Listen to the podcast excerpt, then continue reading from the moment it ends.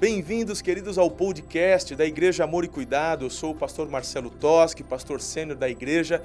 Com alegria, vamos compartilhar com você essa mensagem de fé e a nossa oração e desejo é que você seja muito edificado. Um beijo no seu coração, Deus te abençoe e uma boa meditação.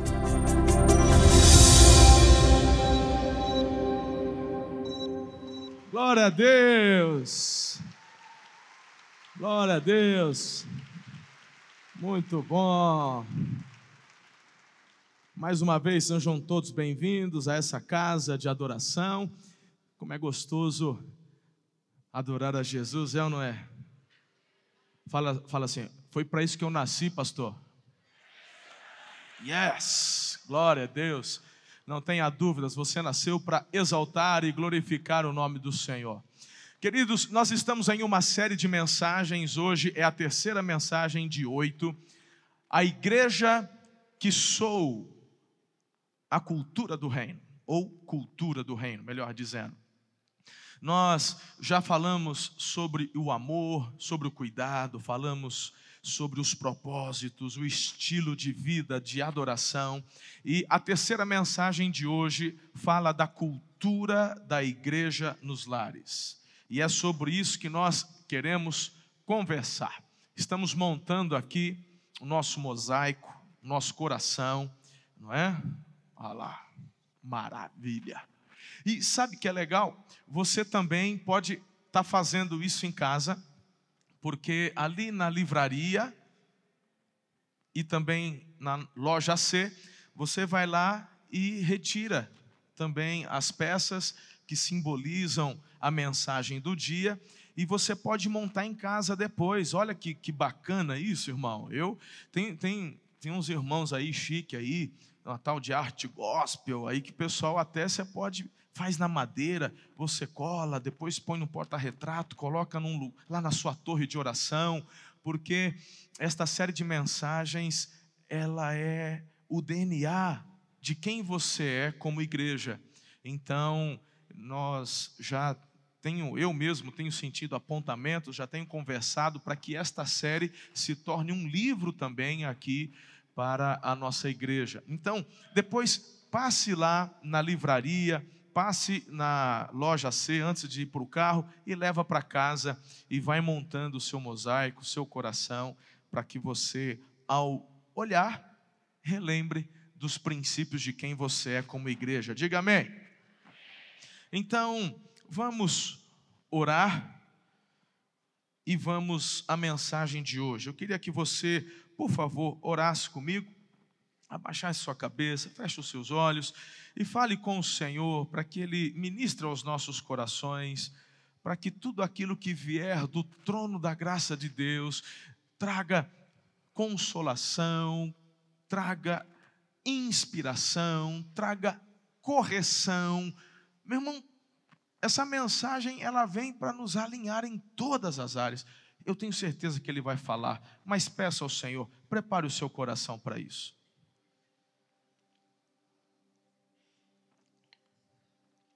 Amado Espírito Santo, eu te agradeço por essa noite, por estes meus irmãos, por todas as celebrações que já aconteceram até agora na rede de igrejas Amor e Cuidado.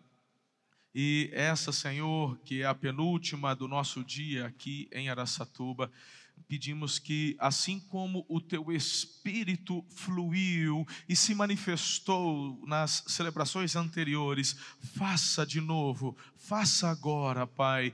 Dê a mim a inspiração, a revelação daquilo que o Senhor quer passar ao coração da tua igreja. É a minha oração que eu faço com fé, em nome de Jesus. Amém. Queridos, por favor, abram suas Bíblias lá no texto de Evangelho, o Evangelho de Mateus, capítulo 25, a partir do versículo 14. Você está comigo aí, igreja? Glória a Deus. Mateus, de número 25, a partir do versículo 14. Eu queria que você é, prestasse atenção e acompanhassem a leitura que estarei fazendo. E também será como um homem que, ao sair de viagem, chamou os seus servos e, confiou-lhes os seus bens. A um deu cinco talentos, a outro dois, a outro um, e a cada um de acordo com sua capacidade. Em seguida partiu de viagem. O que havia recebido cinco talentos saiu imediatamente, aplicou-os e ganhou mais cinco. Também o que tinha dois talentos ganhou mais dois. Mas o que tinha recebido um talento saiu, cavou um buraco no chão e escondeu o dinheiro do seu senhor. Depois de muito tempo, o senhor daqueles servos voltou e acertou contas com eles. Diga, acertou contas. Ele, hein? Acertou contas. Mas vamos deixar, depois a gente faz ver. Ah, o que tinha recebido cinco talentos trouxe outros cinco e disse: O Senhor me confiou cinco talentos, veja, ganhei mais cinco. O Senhor respondeu: Muito bom, servo bom e fiel, você foi fiel no pouco, eu porei, eu o porei sobre o muito. Vem e participe da alegria do seu Senhor. Também veio também o que tinha recebido dois talentos e disse: O Senhor me confiou dois e eu ganhei mais dois. O Senhor respondeu: Muito bem, servo bom e fiel. Você foi fiel no pouco, eu o porei sobre o muito. Vem, participe da alegria do seu Senhor. Por fim, o que tinha recebido um talento disse: é, é, eu, eu sabia que o Senhor o Senhor é um homem severo, que, que colhe onde não plantou e junta onde não semeou. Ó, conversinha fiada. É, por isso eu tive medo, saí e escondi o seu talento no chão. Veja, ó, tá tudo aqui, tudo que pertence ao Senhor, estou te devolvendo. O Senhor respondeu: servo mau e negligente. Se você sabia que eu colho onde não plantei e junto onde não semeei, você devia ter confiado meu dinheiro aos banqueiros para que quando eu voltasse, o recebesse de volta com juros. Tirem o talento dele e entreguem-o ao que tem dez, para, pois a quem tem, mais será dado. E terá em grande quantidade, diga grande quantidade. Mas a quem não tem, até o que tem lhe será tirado. E lancem fora, servo inútil, nas trevas, onde haverá choro e ranger de dentes. Atos 5, 42, projeta aí e vamos ler todo mundo junto. Vamos lá. E todos os dias no templo e de casa em casa continuavam a ensinar e anunciar que Jesus é. Agora, antes de eu falar algumas palavras introdutórias, eu queria que você lesse comigo a nossa definição de amor, aqui na Amor e Cuidado, do que é célula tá bom? Porque a mensagem de hoje está falando da igreja nos lares, das nossas células. Bonito, tá, igreja? Vamos lá, vai. Célula é um grupo de 7 a 12 pessoas que se reúnem semanalmente para ser uma família.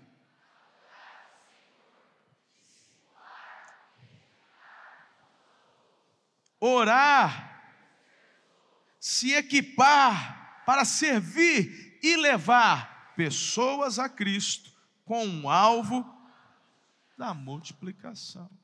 Você pode aplaudir a Jesus por isso?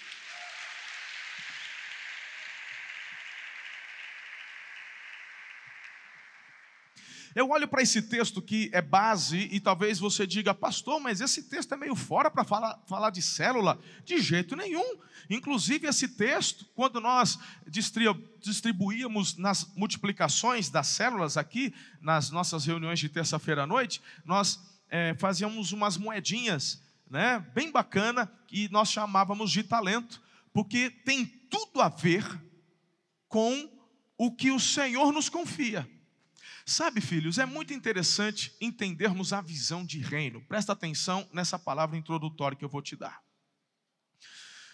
Tudo começa quando você tem uma noção ou um entendimento daquilo que o Senhor Jesus tem para nós hoje.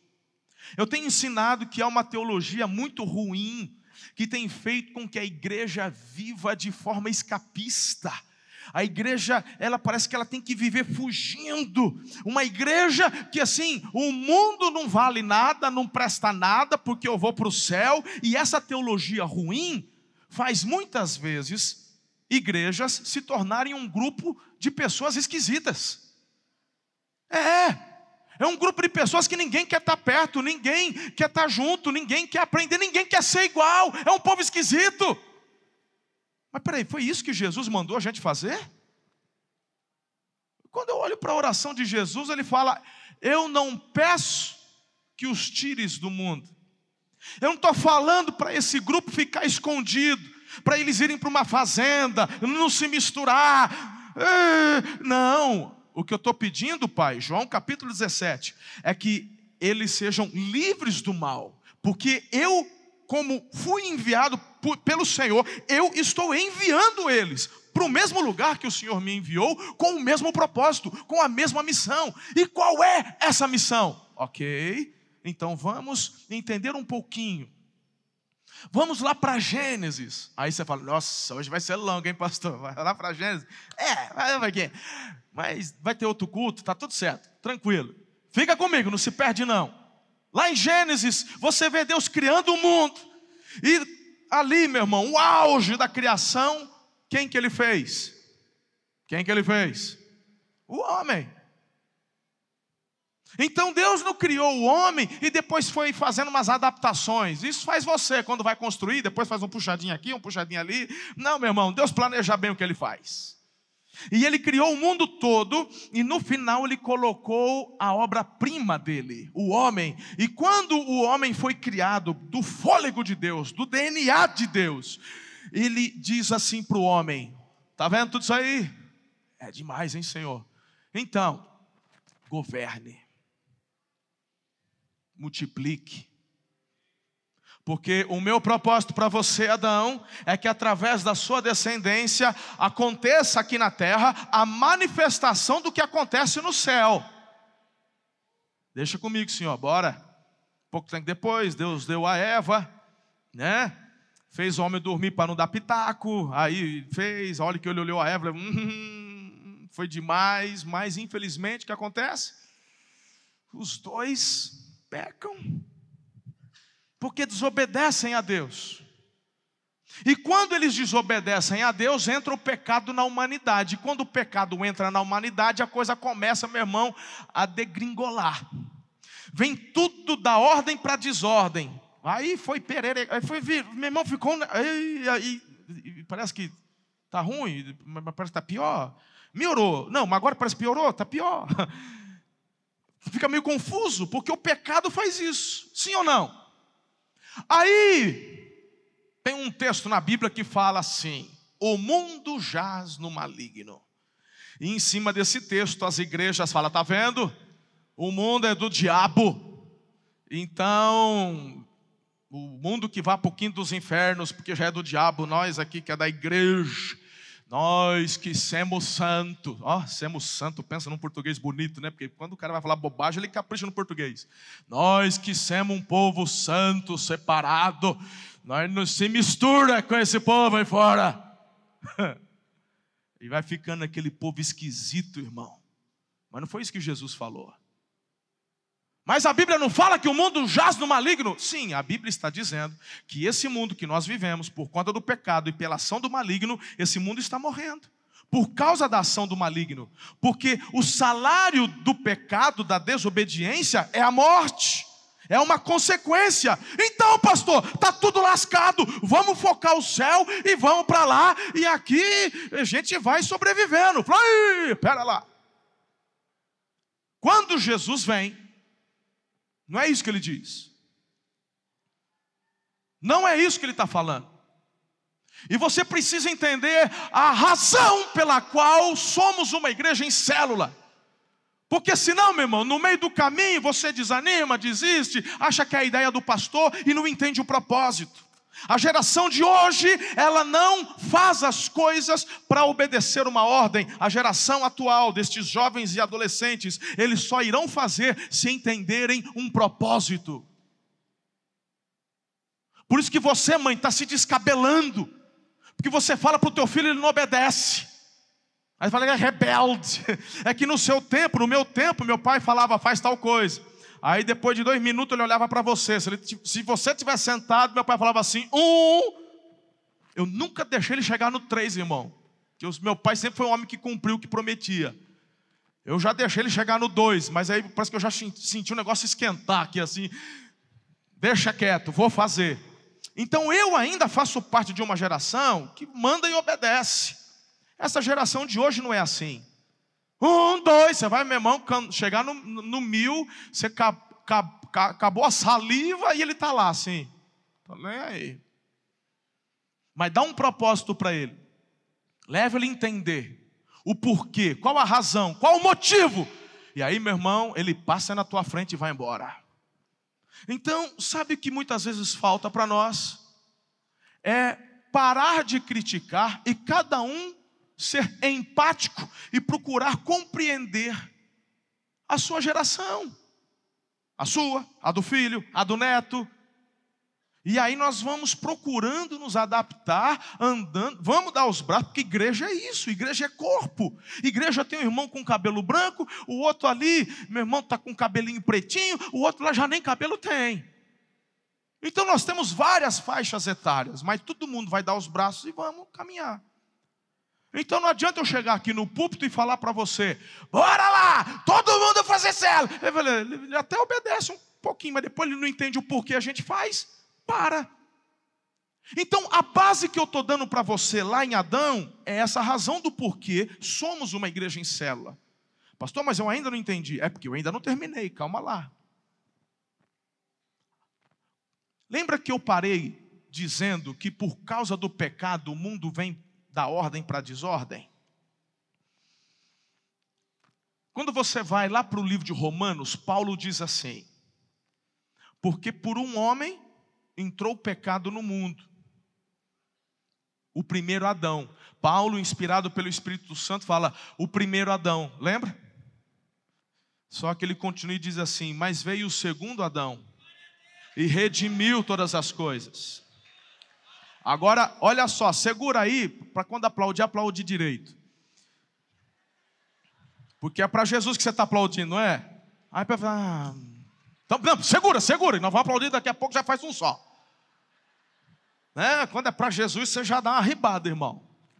Cadê aquele irmão do Glória a Deus? Ele não está hoje aí, não? Que não... Ah, tem, tem, tem os discípulos dele que já estão aí. É, é, é, o irmão do Ô Glória. Ô Glória! Pregar com esse irmão dando glória uma delícia. Imagina o céu, né, irmão? Você tem que aprender a dar glória a Deus, aleluia, durante a mensagem. Isso é bom demais, é para é o Senhor. Isso. Então vamos lá. Onde que eu parei? Hã? O se... Obrigado, filho. Tá vendo? Quem está prestando atenção é outro, não, é outro grau. É outro... Aí o segundo Adão, que é Jesus, ele vem para redimir todas as coisas. Agora, entenda o que é redimir. Porque você fala, ah, isso aí eu já sei, pastor. A gente entregou a vida a Jesus, a gente vai para o céu, e aí você cai lá naquela teologia ruim, escapista. Você continua. Não, irmão, você tem que entender. Então, quando Jesus vem, o que, que ele faz? Ele resolve o maior problema do homem. Quando ele resolve o maior problema do homem, que é o pecado, e o semear desse, desse pecado, a concretização desse pecado gerava a morte, então a morte agora está anulada através do sacrifício de Jesus. Agora presta, olha só, que daqui a pouco você vai, você vai aplaudir, você vai, vai até arder a mão. Eu dou o toque para você. Fica até em pé, aplaudir, tá? Tá acompanhando o raciocínio ou não? Agora presta atenção. Então Jesus resolveu o problema. Tá, tá resolvido. Só que ele vem restaurar, restaurar. Você consegue acreditar na mentira de que Deus criou o um mundo para o diabo, irmão? Hã? Tipo, ah, esse mundo é do, jaz no maligno, é para o capeta. Não, não. A minha Bíblia fala que ele criou o mundo para manifestação da glória dele. Certo? Sim ou não? Show de bola.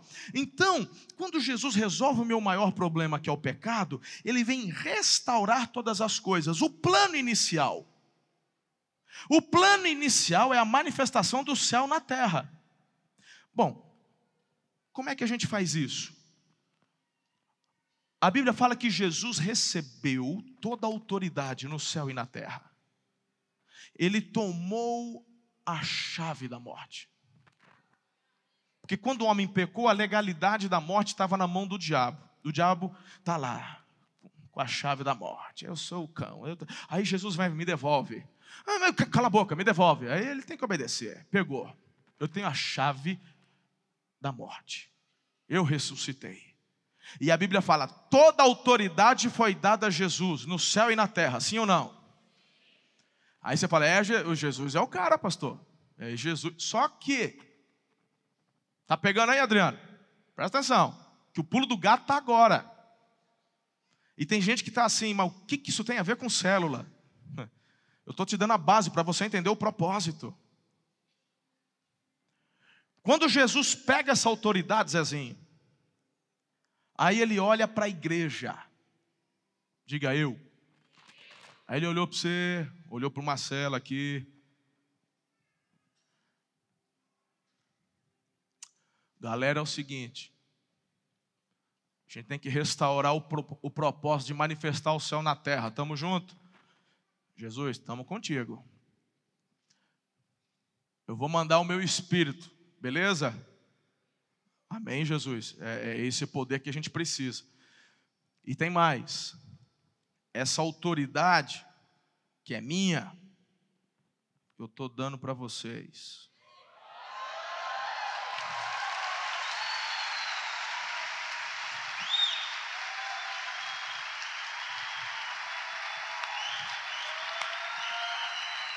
É, você entendeu.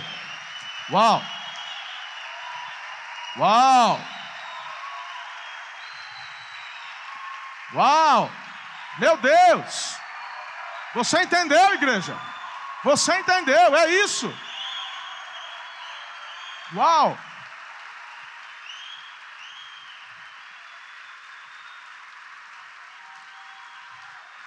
Viu? Uau! Olha para o teu irmão e fala assim: eu, eu bem que estava te achando poderosão. Você está com a cara de, de, de. Você está. Pode assentar. Agora entenda, filhos. Entenda, entenda, entenda. Essa autoridade vem para nós. Não é para a gente ficar tirando selfie de super-homem. É para a gente avançar. Porque quando a igreja avança, o inferno recua. E o nosso propósito como igreja é manifestar o céu na terra. Deus me deu essa visão. Deus me deu essa visão. Meu irmão, eu, como crente velho, nasci na igreja tradicional, quando uma pessoa se convertia, até ela fazer alguma coisa na igreja, pelo menos dois, três anos. Ah, porque senão a pessoa é neófita, ela não tem que. Meu irmão, o primeiro amor já tinha ido embora quando ela estava quase desviando. Aí que ele, não, vem cá, ajudar fazer alguma coisa. Porque de vez em quando tem gente que me critica e fala, ah, lá na igreja, lá, amor e cuidado, é, qualquer um vai virando líder. É isso aí mesmo, qualquer um aqui vira líder. É isso aí, você acertou. Agora falaram um negócio que é verdade. Eu não sei se você falou tentando criticar, mas eu estou encarando como elogio, porque, meu irmão, quando eu olho para mim e Deus me, me fez um líder, então Deus falou: qualquer um com poder, autor, o poder do Espírito, a autoridade de Jesus, qualquer um pode ser líder. Sabe o que eu e você precisamos fazer? Só botar a boca no pó, nos render, reconhecer que tudo é dele, por meio dele, e volta para ele, e que a gente é só um vaso, e ele fala: é, pode usar aquele lá. Ele está pronto.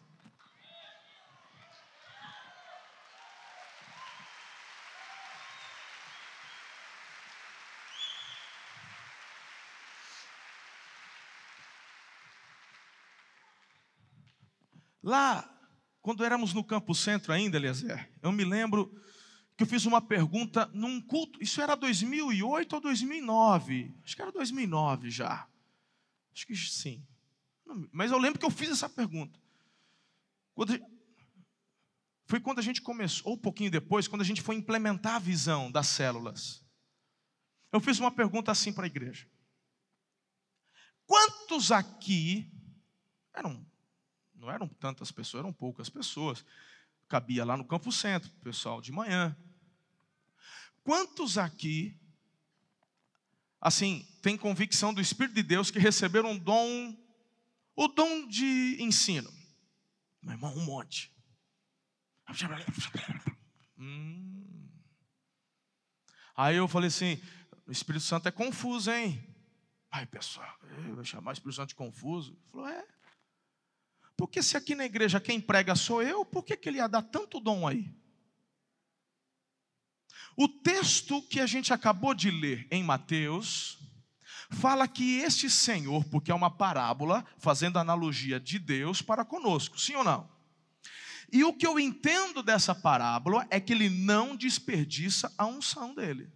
Quando ele derrama a unção, quando ele te confia talento, seja 5, 2 ou 1, um, é porque ele já espera que você vai avançar, multiplicar a partir do que ele te deu. Então, como que uma igreja tem tanta gente que entende do Espírito ter recebido o dom de ensino, mas não ensina ninguém? Então, a visão da igreja é que não está adequada ao que o Senhor quer fazer. Foi quando eu compartilhei com a igreja precisamos abrir as células. Porque lá você vai poder exercer o dom de, de, de, profeta que você tem, você vai poder exercer o seu dom pastoral, você vai poder exercer o dom de ensino, você vai poder exercer melhor o seu dom de misericórdia, o seu dom de. Meu irmão, são tantos os dons, a, a unção que o Espírito Santo derrama sobre a igreja.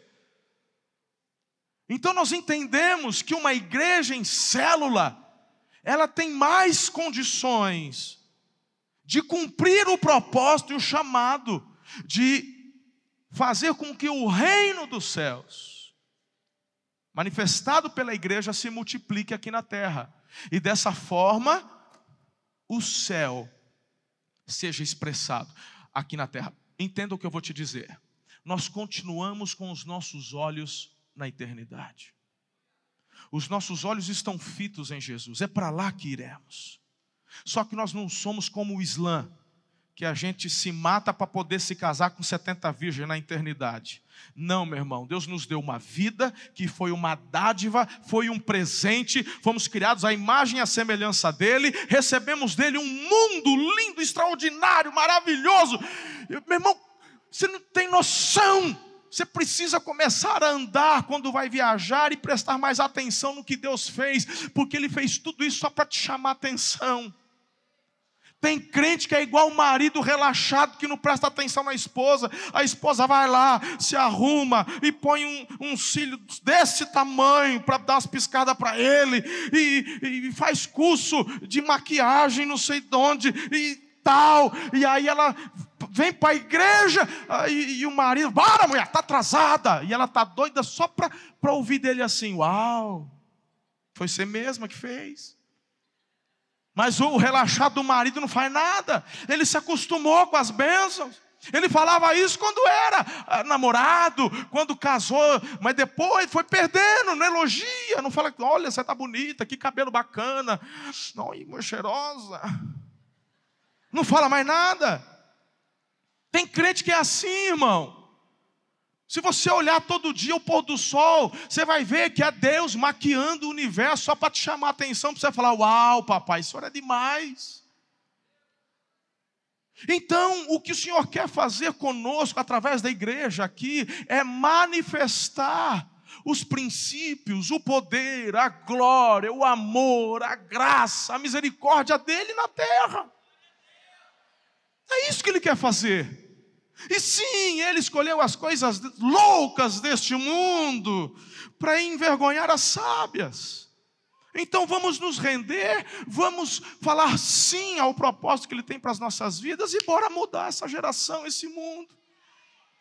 Bora fazer a diferença. Abra sua casa para receber uma célula lá. Faça um curso de treinamento não é? Vai, tem gente que frequenta o culto, mas não vai de quarta-feira na célula. Bom, vamos tentar. De, vamos, vamos tentar passar aqui o que nos foi proposto. Vamos tentar responder uma pergunta aqui. Por que sou uma igreja em célula? Já dei introdução, sim ou não? Então, eu, eu vou ser objetivo para você anotar e para você compartilhar quarta-feira na célula exatamente essas questões. Bora. Primeiro lugar, porque lá eu cumpro o meu propósito e minha missão na terra. Eu não preciso discorrer porque eu falei exatamente sobre isso. Você começa a entender, há uma razão para eu ter uma célula, há uma razão para eu participar de uma célula. Lá eu recebo, mas lá eu também dou. Vamos relembrar um princípio lindo aqui. Você precisa aprender a receber, celebrar e repartir. Você pode fazer? Igual com a tia lá, que a gente aprendia na classinha. Vamos, vamos lá? Faz igual o Horácio. Quem lembra do Horácio da turma da Mônica? Você está sentado, precisa ficar em pé, fica sentado. Lembra do Horácio? O Horácio era um dinossaurozinho que tem os bracinhos curtos, né? Então vamos fazer igual o Horácio. Receber, celebrar e repartir. Só para você não dar uma mãozada no irmão do lado. Fechou? Então vamos lá. Módulo Horácio ativado. Todo mundo aqui. Dinossaurozinho Rex. Horácio, isso. Fala, fala comigo assim: a vida cristã é receber, é celebrar, é repartir. Gente, que coisa mais linda que agora ficou assim. Ficou, olha. É demais isso. Ei! Aleluia. Então, é gostoso vir num culto domingo à noite e receber de Deus, mas, meu irmão, faz parte da vida cristã você também repartir, doar-se. Ah, pastor, que eu fico tão cansado. Bem-vindo ao time, irmão, todos nós. Mas a gente só tem uma vida para gastar. Eu tomei uma decisão, vou gastá-la para Jesus. Essa noite eu não dormi. Estou celebrando, estou há várias semanas aí, viagens. Né? Quem me segue no Instagram viu aí, meu irmão, passar a madrugada no aeroporto é, é o ó do Borogodó. É, né? Eu estou aqui cheio de vontade, porque me motiva ver pessoas como vocês recebendo uma palavra dessa, e eu fico motivado porque eu sei que quando você coloca em prática, Deus do céu, a coisa vai para cima. Eu fico imaginando quantas. Mas isso acho que aqui está no esboço. A gente vamos, vamos continuar no esboço. Lá eu cumpro o meu propósito, a missão que Deus me confiou. Olha que coisa linda. No versículo 16 do texto que a gente leu. Olha lá. O que havia recebido cinco talentos saiu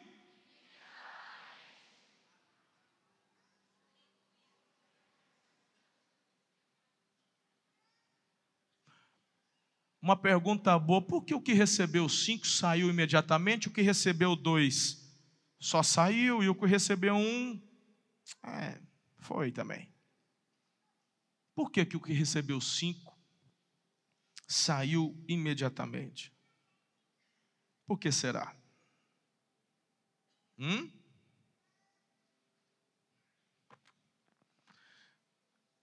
Deixa eu te falar uma coisa. Esse é o entendimento que eu tenho. Parece-me que quem tem mais pecados perdoados entende mais a urgência do propósito. Eu vejo pessoas que vêm do face a face, destruídas, foram destruídas e voltam renovadas, transformadas, perdoadas, justificadas. Pessoas, meu irmão, nós temos histórias aqui de pessoas que não são poucas, não são poucas. Que foram para o face a face, mas deixaram em casa a corda que compraram para se enforcar.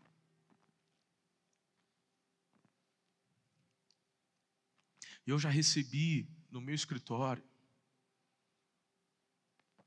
eu recebi no meu escritório, uma embalagem que o camarada mandou para mim a arma dele com as três munições que ele ia tirar a vida.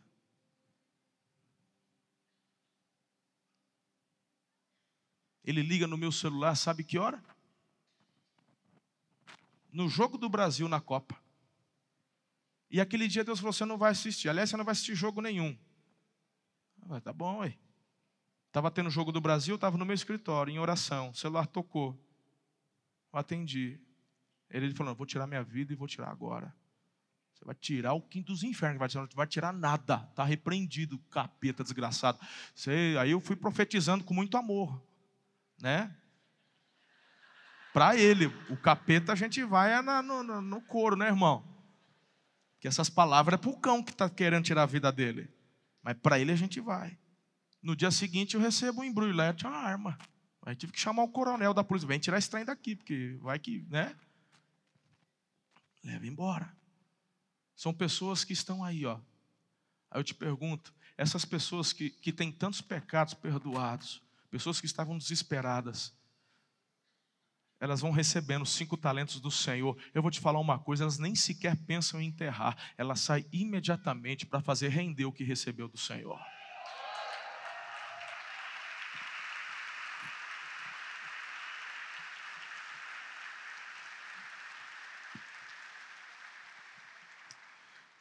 Aí de repente aquele talvez tem recebido um talento em terra, porque você sabe que o texto está falando de você e de mim. Aí tem gente que já fica assim magoadinho, é, você vai falar que sou eu que enterrei, só porque eu não vou na cela, só porque eu não ganho ninguém para Jesus, vai apontar o dedo para mim agora? Falou, não, irmão, você não está entendendo. Você quer que eu volte à introdução? Eu não tenho preguiça, eu prego tudo de novo. Eu estou falando de propósitos. Eu já fui o cara de um talento que enterrou. Eu nasci na igreja. Essa palavra vem para nos inspirar. Lembra que eu falei no início, Deus? Nos inspire, nos corrija, nos exorte. Lembra ou não? Eu olho para o cara que tinha assim que multiplicou. Se você sente inveja, tem que, meu irmão, resolver alguma coisa aí. Porque eu aprendi a reconhecer meus erros e aprender a fazer do jeito certo. Quem está comigo hoje à noite aí? Amém? Deus te abençoe, filha. Olha só. Bolsonaro. Porque o Bolsonaro operou, né? Estamos orando, tô. Bolsonaro. tá rindo, tá tremendo, nem consegue tirar foto.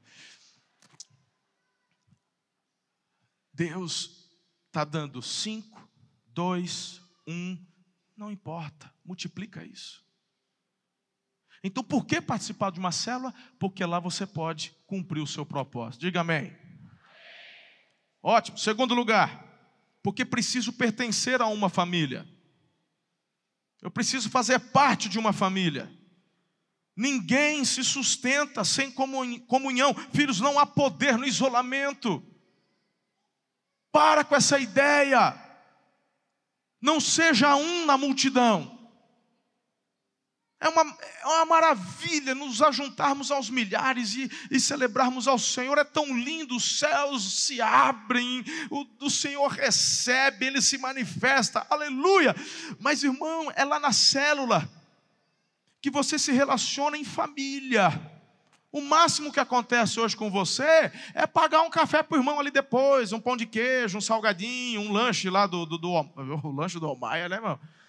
Aí fala assim: eu não aguento uma porção de frango sozinho, você não quer comer comigo? O máximo da comunhão de domingo é isso que acontece. Rachar uma porção de frango lá. Mas na célula, na célula é diferente.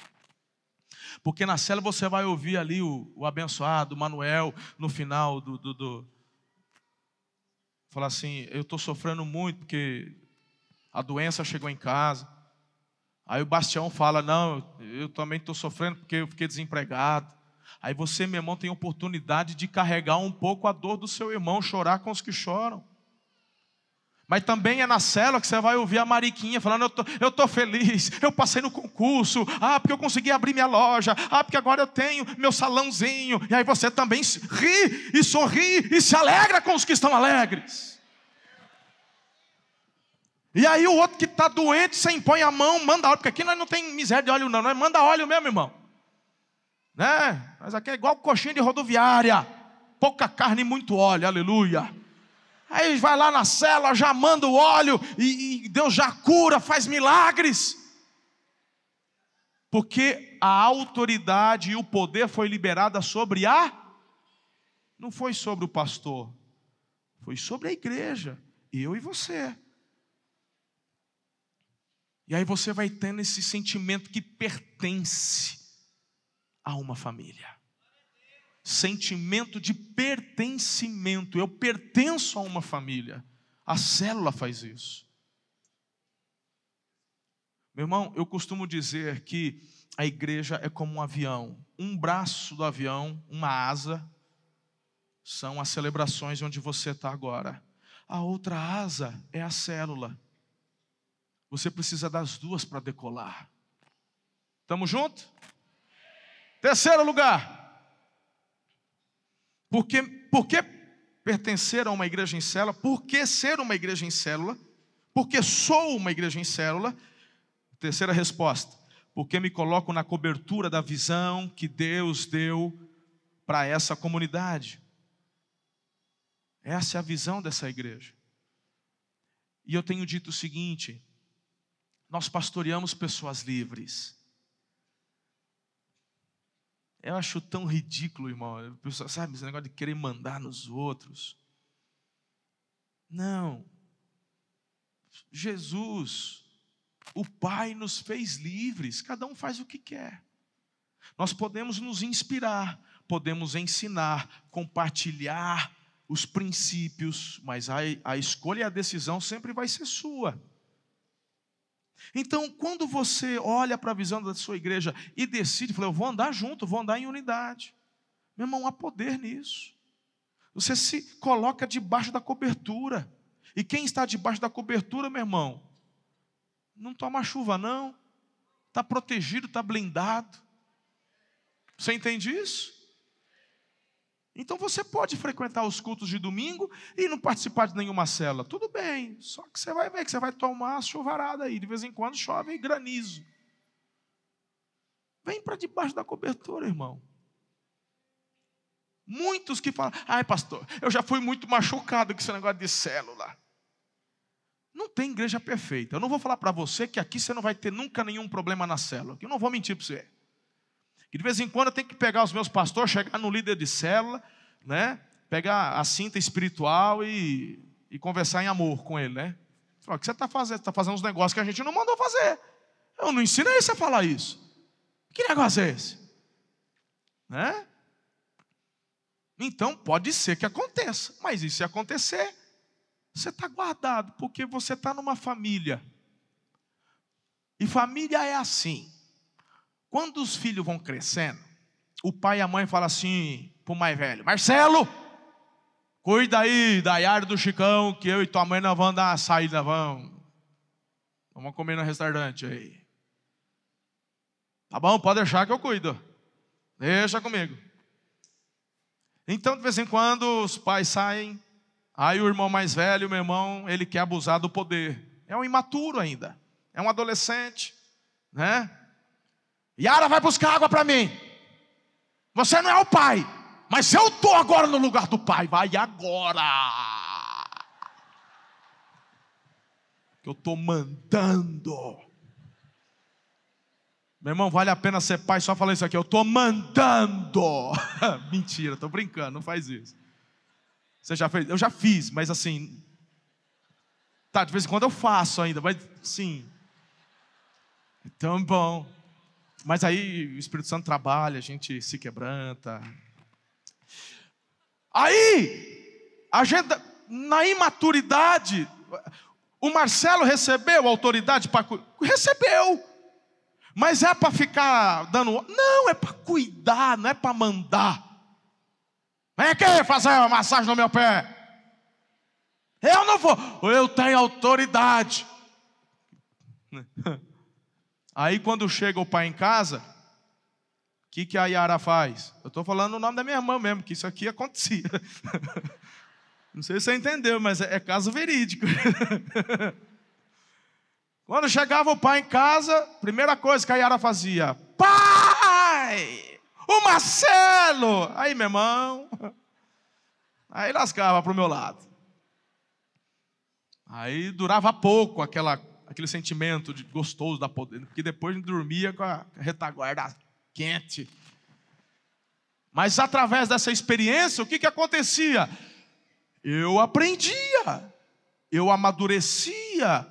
E meu pai não falou, nunca mais na vida eu te deixo cuidando das crianças.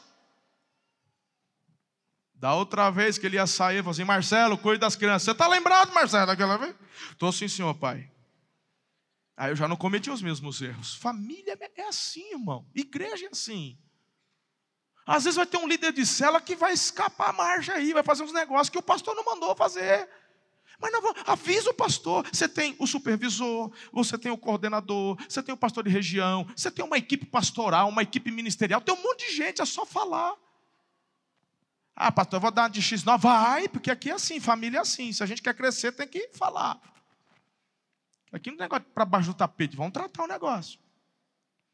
E aí o líder reconhece, pede perdão, fala só assim, não vou fazer mais isso. Você promete? Prometo. Jura, juradinho? Juro, juradinho, porque aqui. E a gente cresce e avança. Mas tem gente que prefere ficar no mimimi. É porque eu fui ferido. E, é, meu irmão, você foi. Não significa que vai ser de novo. Se permita ser curado. Bora, bora, vamos andar. Bora caminhar, gente. É desse jeito que a coisa acontece. Quem está comigo até aqui? Aleluia. Quarto e último. Por que fazer parte de uma igreja em célula? Por que ser uma igreja em célula? Porque eu não quero enterrar, mas sim multiplicar os meus talentos.